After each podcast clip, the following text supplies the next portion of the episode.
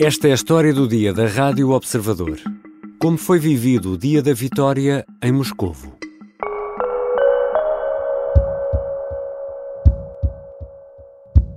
За Россию, за наши доблестные вооруженные силы, за победу! Ура!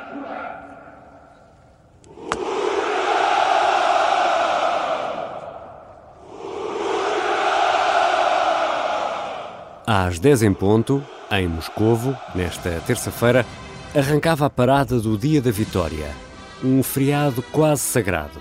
A ocasião é aproveitada por Vladimir Putin para exaltar o patriotismo russo num discurso de 10 minutos.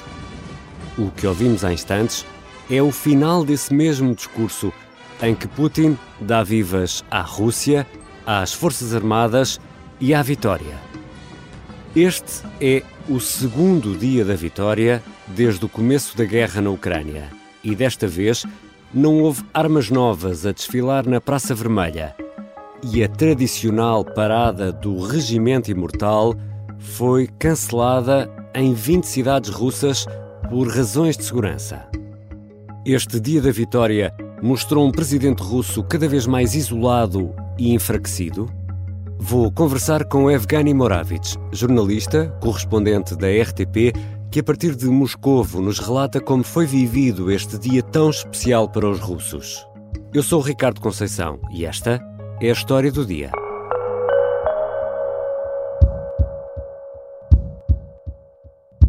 Bem-vindo, Evgeny. Olá, Ricardo, muito obrigado por teres ligado. Evgeny, Primeiro explica-nos lá o que é isto do Dia da Vitória e por que razão é tão importante, eu diria que é um feriado quase sagrado para os russos, ou estou a exagerar? Não, não estás a exagerar. Os críticos mais severos da história russa costumam dizer que no século XX a Rússia só duas coisas magnas tinha. É a vitória na Segunda Guerra Mundial, que os russos chamam de Grande Guerra Pátria, e o voo de Gagarin ao espaço. Hum. E a vitória, como se sabe, custou às nações que habitavam a então União Soviética quase 30 milhões de vidas, e são cálculos estimativas. Uhum. A consolidação em torno da bandeira foi tão forte naquela altura, porque as pessoas defendiam sua terra, sua casa, seu direito à vida e, eh, e valores essenciais porque foi um purgatório incrível naquela, naquela sua dimensão. A vitória que custou tanto ajudou a criar, a cimentar a tal nação soviética, família dos povos que, apesar de pecar por defeitos de um regime totalitário, a nível das pessoas humanas era uma sociedade viva e até progressista em muito. Não é por acaso que tanta gente no planeta tem até hoje nostalgia pela época soviética. Basta ver só em Portugal quantos são. Então a vitória sobre o nazismo não podia deixar de ser façanha sagrada. E é, é desta mais-valia que Vladimir Putin se aproveita hoje. E é precisamente para celebrar a tomada de Berlim pelas tropas soviéticas que foi eh, criado este Dia da Vitória, este feriado na Rússia. E este ano, Evgeny, a segurança foi ainda mais apertada do que no ano passado, ou não? Sim, foi muito mais apertada devido aos acontecimentos dos últimos dias, por causa, dos, por causa da, da guerra, da operação, como os russos dizem, a operação especial militar, por causa dos drones que atingiram a cúpula do, do Senado do Kremlin, por causa da e também por causa da idade do líder russo, já que as fobias e manias uh, estão a crescer com a idade. Sabemos isto em, em vários ditadores. E, e dá-me um exemplo de como se sentiu mais essa segurança aí em Moscovo. Bom, eu estava a fazer uh, um direto uhum. e desligou-se no telemóvel porque estavam as autoridades estavam os serviços secretos se calhar estavam a testar o regime de uh, regime de, de controle de comunicações, supressão. de supressão das comunicações.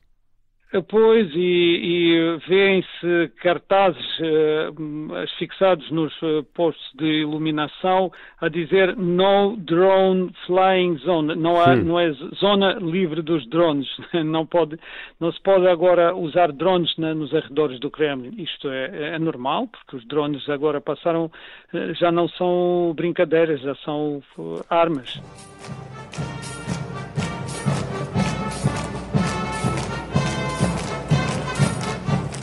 Evgeny, e o que é o Regimento Imortal e por que razão não desfilou este ano e por que é que isto é tão importante? Foi, porventura, por esta mesma razão das medidas de segurança apertadas e evitou-se concentração nas ruas. Evidentemente, as autoridades não queriam uh, movimento descontrolado ou pouco controlado de uh, grandes massas uh, das, de, das pessoas. No ano passado, a marcha do Regimento Imortal reuniu várias milhões de pessoas, hum. só em Moscovo e foi uma corrente de gente. A iniciativa é muito cordial e humana. Cada família adere à marcha. Sim, explica-nos explica levando... lá o que é o Regimento Imortal. É, cada família adere à, marcha, sai na, na no, no, determinada hora, no dia 9 de maio, uhum. uh, sai à rua ostentando, levando um cartaz do tamanho A4 ou A5, com uma só foto preto e branco, eh, de seus avós ou pais ou, familiares. ou familiares. tombados na guerra.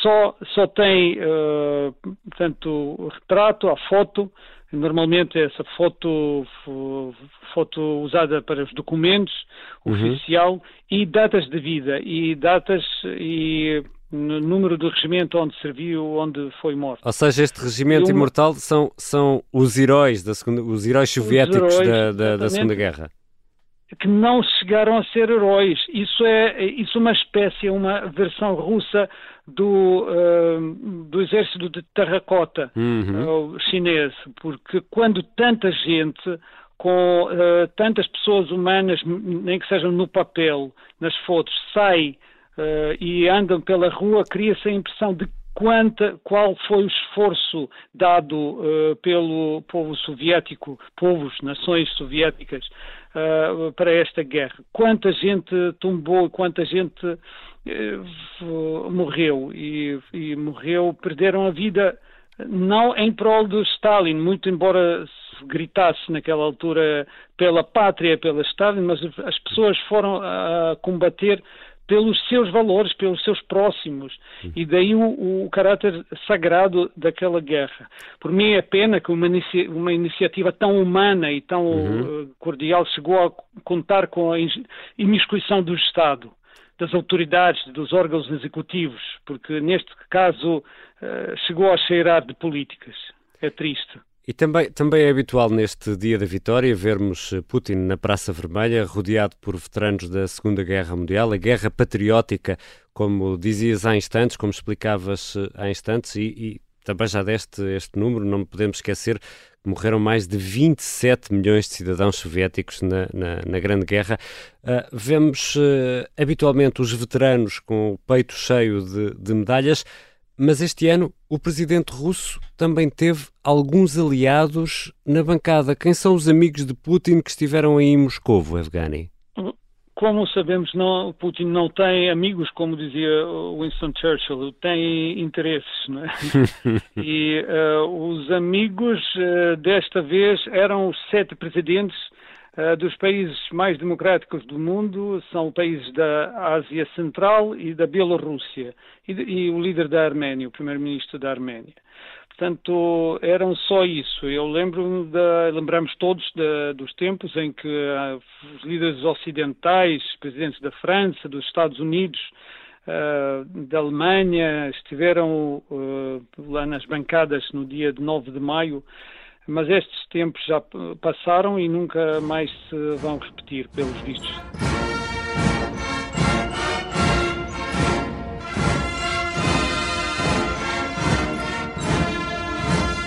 Putin sempre aparece rodeado de veteranos com medalhas e até más línguas já fizeram cálculos verificando-se que Uh, jovens que entravam na guerra, na Segunda Guerra Mundial, mesmo nem chegavam a ter 18 anos de idade, e acrescentando-se 78 anos passados depois da guerra, portanto, esses veteranos deviam estar hoje na idade de 95 anos. Uhum. Uh, considerando o recurso administrativo do Kremlin, talvez seja possível reunir num local tantos veteranos com essa idade venerável.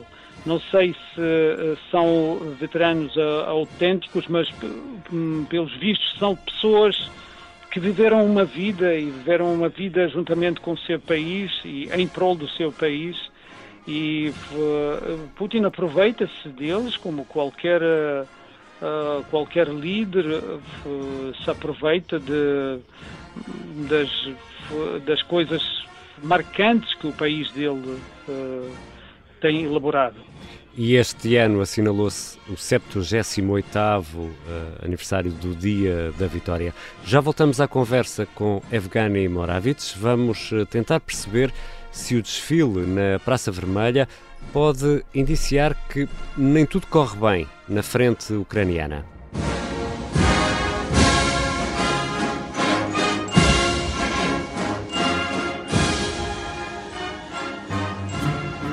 Bem-vindos à triangulatura do Paralelepípedo. Comigo estão os nossos comentadores. À nossa esquerda tenho Arménio Paulo. O quê? Ah, ainda.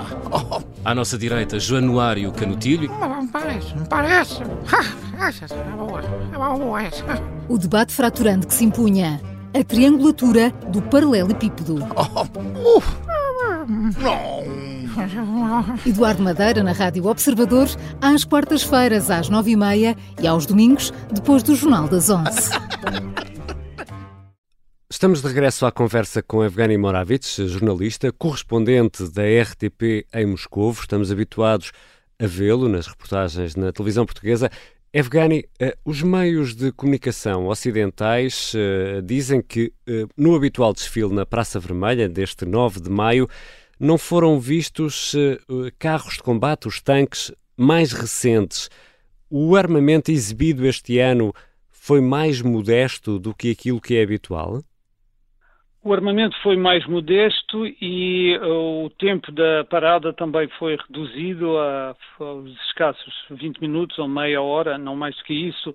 Uh, foi omitido o componente aéreo, que é muito lindo, e muita ocorrência das pessoas aos cais de, do rio Moskva. Uh, foi precisamente para, para ver uh, os aviões passarem com o tricolor uh, da bandeira russa. Em, em fumo, a bandeira russa, sim. Mas isto não aconteceu em tempos de guerra não se fazem shows ostentosos, se calhar. Não, em tempos de guerra não se limpam armas, como se diz em Portugal. Não, não, se limpam armas, ou porque, pois, este é o caso.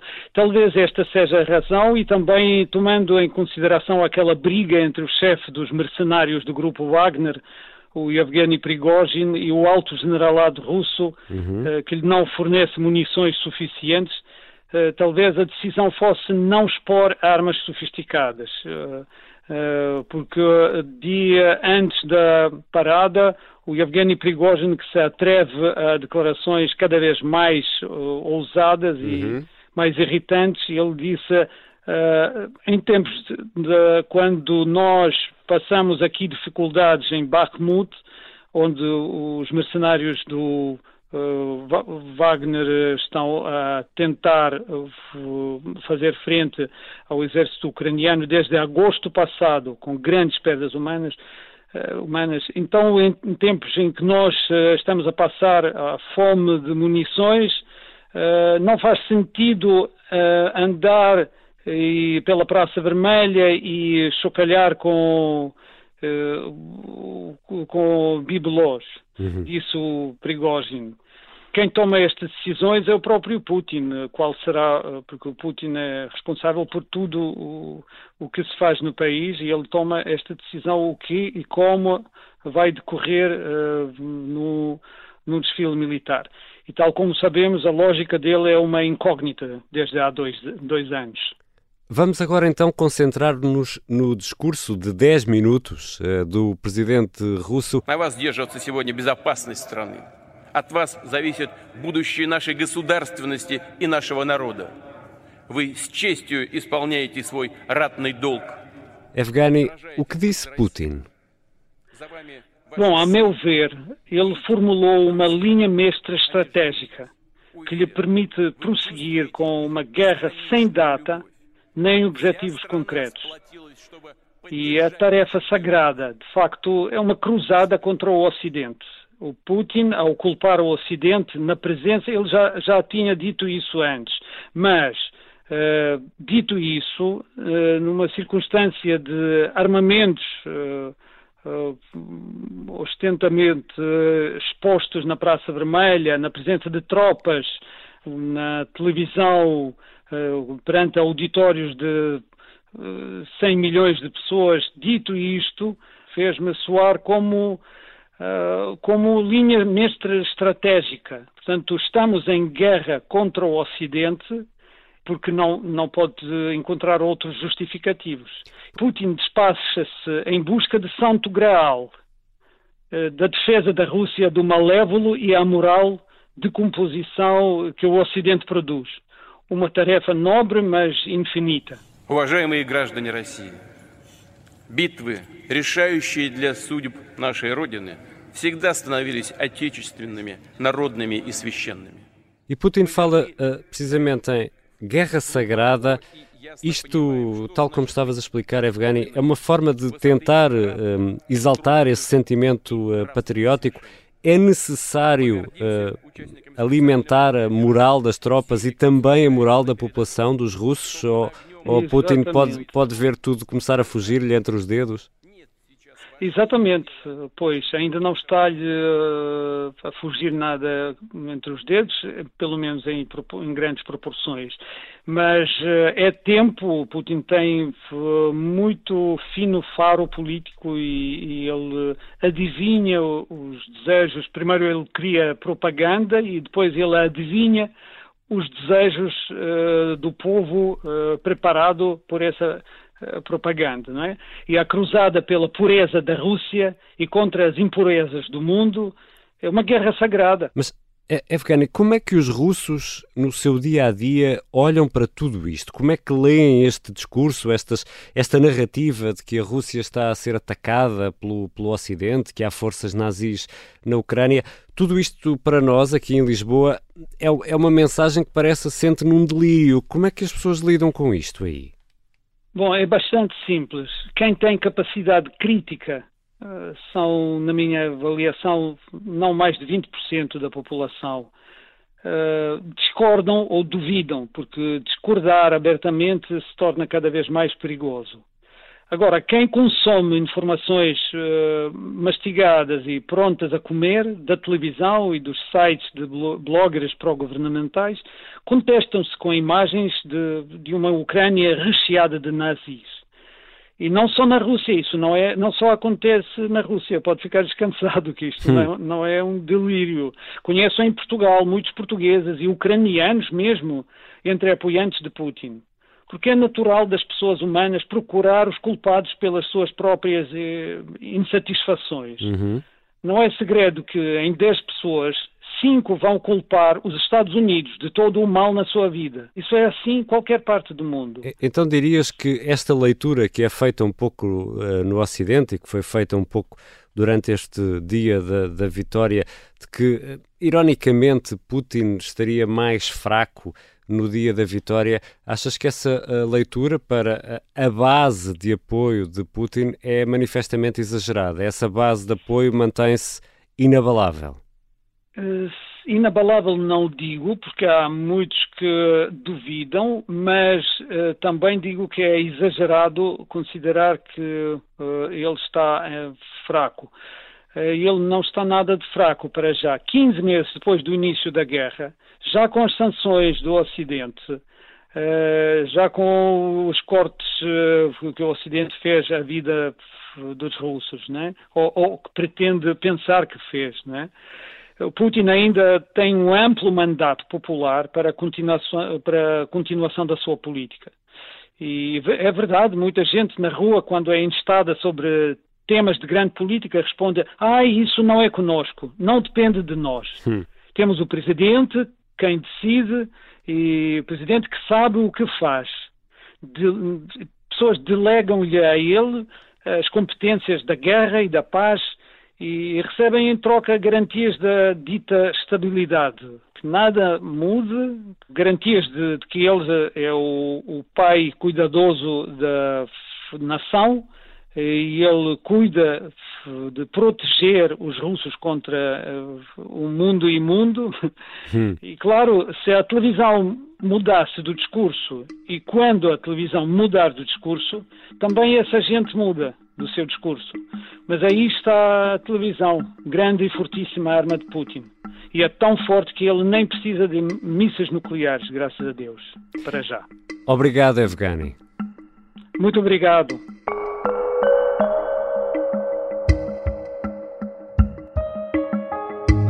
Evgeny Moravich é jornalista e correspondente da RTP em Moscovo. Esta foi a história do dia. E fica um pedido: clicar onde diz seguir. É muito importante para nós que siga a história do dia onde nos ouve habitualmente, seja no site do Observador, quer seja nas plataformas de podcast como o Spotify ou a Apple Podcast. É mesmo importante para nós e assim tem a garantia que não perde um episódio. Os sons que ouvimos foram retirados da transmissão em direto no YouTube da Parada do Dia da Vitória, em Moscovo, e este episódio contou ainda com a colaboração do jornalista Manuel Rocha Leite. A sonoplastia é do Diogo Casinha e a música do genérico do João Ribeiro. Eu sou o Ricardo Conceição. Até amanhã.